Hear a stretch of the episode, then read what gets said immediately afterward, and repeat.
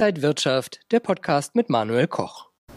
Wir schauen heute auf die Edelmetalle Gold, Platin und Palladium, zudem auch Öl und Aluminium unser Thema. Das alles jetzt beim Rohstoff-Talk hier von der Frankfurter Börse, präsentiert von Xetra Gold. Herzlich willkommen. Und bei mir ist wieder der Rohstoffanalyst Michael Blumenroth von der Deutschen Bank. Herzlich willkommen hier. Schönen guten Tag, Herr Koch. Afghanistan war das Thema in den letzten Wochen. Die menschlichen Tragödien haben wir alle gesehen. Wir wollen davon abgesehen mal auf die Rohstoffe des Landes schauen. Da gibt es sehr viele. Äh, welche Interessen stecken vielleicht auch so dahinter?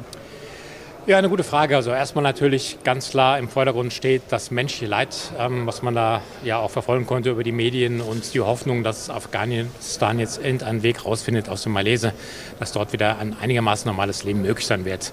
Jetzt ist natürlich durch die Medien gegeistert, nicht ganz so unrecht, dass Afghanistan theoretisch an Bodenschätzen ein recht reiches Land ist. Also ich habe in den durchaus auch gelesen, bis zu drei Billionen US-Dollar Gegenwert würden da in Afghanistan in der Erde darauf warten, dass jemand sich bemüht und das Ganze rausholt. Jetzt ist ähm, so, theoretisch ähm, waren ja jetzt schon die Amerikaner und andere Länder 20 Jahre da gewesen. Da hätte man jetzt schon was tun können. Da hätte man jetzt schon Rohstoffe abbauen können oder noch besser den Afghanen helfen können, diese Bodenschätze zu fördern. Ist bis jetzt nicht passiert. Das ist wahrscheinlich auch ein Indiz dafür, dass es gar nicht so einfach sein wird, an diese Vorkommen zu kommen. Wir haben da Kobalt, Kupfer, Gold, Öl, ähm, Lithium, also alles, was Rang und Namen hat im Rohstoffsektor, findet sich wohl in Afghanistan. Und es gibt auch, kann ich nicht bestätigen, Mediengerüchte, ähm, dass natürlich China sehr daran interessiert wäre, im Vorhof Chinas quasi ein bisschen in der Erde zu buddeln und was rauszuholen. Wie gesagt, ähm, ich kann es nicht sagen, ich kann mir nicht vorstellen, dass es so einfach ist, weil ansonsten wäre das schon längst passiert.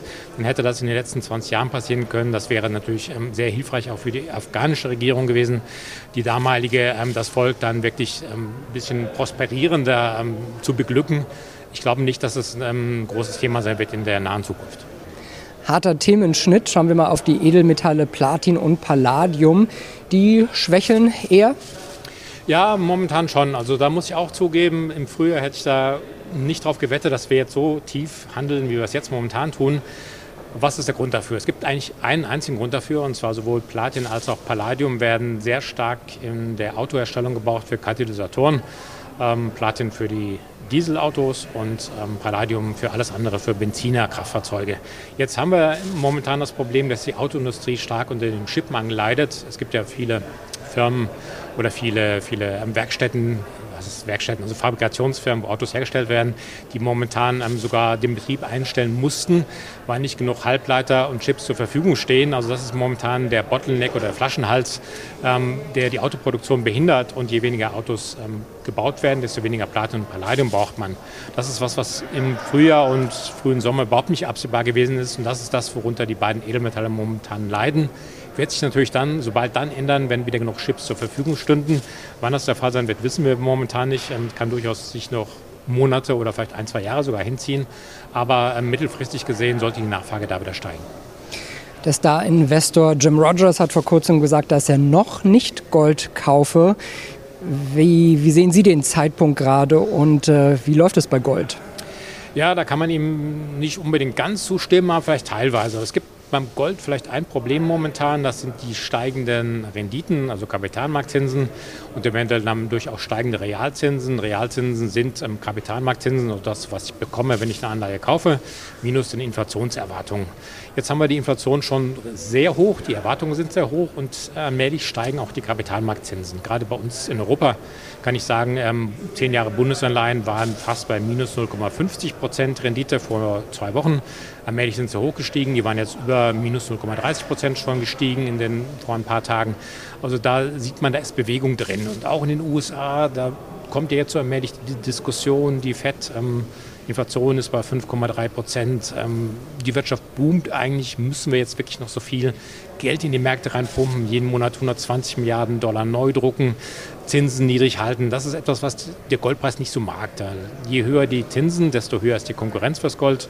Ich kann auch eine Staatsanleihe kaufen, die ist relativ sicher oder die ist so gut wie sicher, amerikanische Staatsanleihe zumindest sagt man so, das sind momentan schon für 30 Jahre wieder fast 2 Prozent. Da kann man natürlich dann überlegen, ob man eine Anleihe kauft. Das ist der Gegenwind fürs Gold. Aber andererseits wiederum andersrum betrachtet, ähm, die Zentralbanken pumpen ja immer noch ordentlich Geld in die Märkte rein. Ähm, die Inflationsraten haben vielleicht jetzt, die erreichen jetzt ihren Höhepunkt, die können im nächsten Jahr wieder runtergehen, was wiederum bedeutet, dass die Zentralbanken entspannt bleiben werden.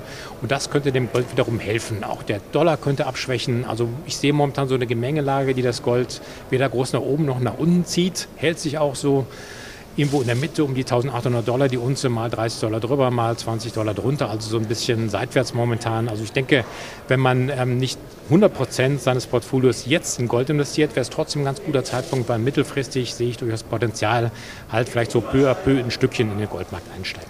Und äh, zur Diversifikation schadet Gold dann auch nie. Äh, wenn man sich für Gold entscheidet, dann eher als ETF, ETC wie Xetra Gold zum Beispiel oder physisch? Also ich persönlich bevorzuge eher ETFs oder ETCs, ähm, weil einfach da die, ähm, man spart sich eine ganze Menge an Verwahrkosten. Man muss das nicht irgendwo sichern in einem Safe. Man hat eine sehr enge Geldbriefspanne, bei, gerade bei Barren und Münzen. Das Aufgeld ist extrem hoch. Bis man dann mal wieder aus der Geldbriefspanne raus ist, da muss der Goldpreis sich schon ordentlich bewegen. Also ich präferiere eher ETCs und ETFs und kann mich auch dem Argument Diversifikation nochmal anschließen. Habe ich komplett vergessen. Guter Punkt. Aktienmärkte vielleicht jetzt kommen in raueres Gefilde, da ist vielleicht gar nicht schlecht, Gold so als Schutz ein bisschen im Depot ähm, an, damit anzufangen. Wie stehen gerade die Weichen bei Öl? Wie sehen die Prognosen aus? Ja, super schwierig, weil ähm, ich, selbst in unserem Haus streiten sich da die Gelehrten darüber, wo es jetzt hingeht. Also wir haben äh, momentan wieder so eine Bewegung nach oben. Das hängt ein bisschen mit der Hurricane-Saison in den USA zusammen. Aber was ich ähm, viel wichtiger für viel wichtiger halte, wenn man die globalen Lager weltweit ähm, in Öl betrachtet, die sind jetzt auf dem Stand von Februar 2020 und Februar 2020 war da, bevor wir jetzt ähm, überhaupt wussten, dass Lockdowns in Europa, in den USA, rund um die Welt kommen würden. Also die Lager, die jetzt so voll waren während Corona, ähm, die sind jetzt wieder geleert worden.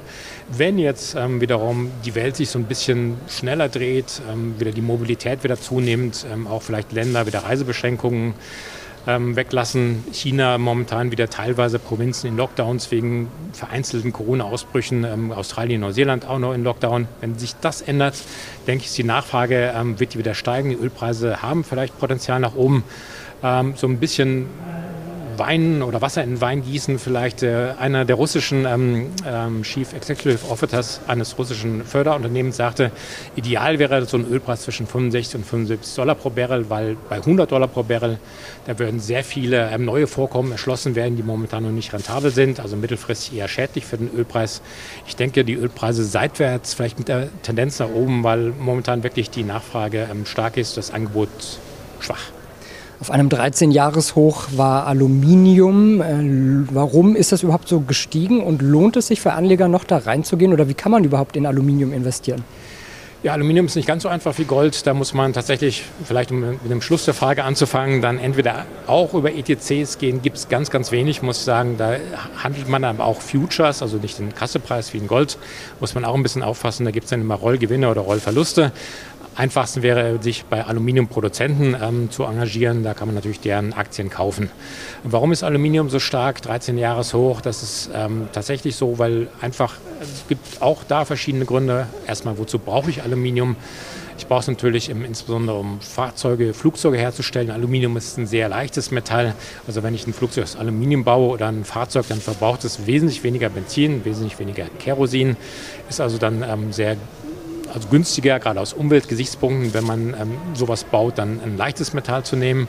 Und viel wichtiger wahrscheinlich die ganze ähm, Diskussion um CO2-Reduzierung. Wir brauchen dazu ähm, Solaranlagen, wir brauchen Windkraftwerke, wir brauchen Wasserkraftwerke, alles Mögliche. Und da wird Aluminium halt gebraucht, um halt die ähm, ja, Windräder zu bauen, Solaranlagen zu bauen, auch als Metall sehr, sehr ähm, gefragt. Und ich denke, deswegen hat es noch weiteres Potenzial. Ähm, tatsächlich 13 Jahreshoch, das war so ein Sonderfall vor 13 Jahren. Im Prinzip ist es ähnlich wie Kupfer, fast an den Allzeithochs dran. Also da ist dann Potenzial dazu da. Aber Rohstoffe häufig sehr schwankungsintensiv, gerade Industriemetalle auch.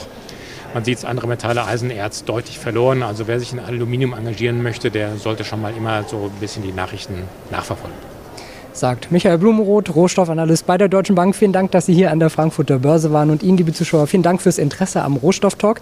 Bleiben Sie gesund und munter. Bis zum nächsten Mal.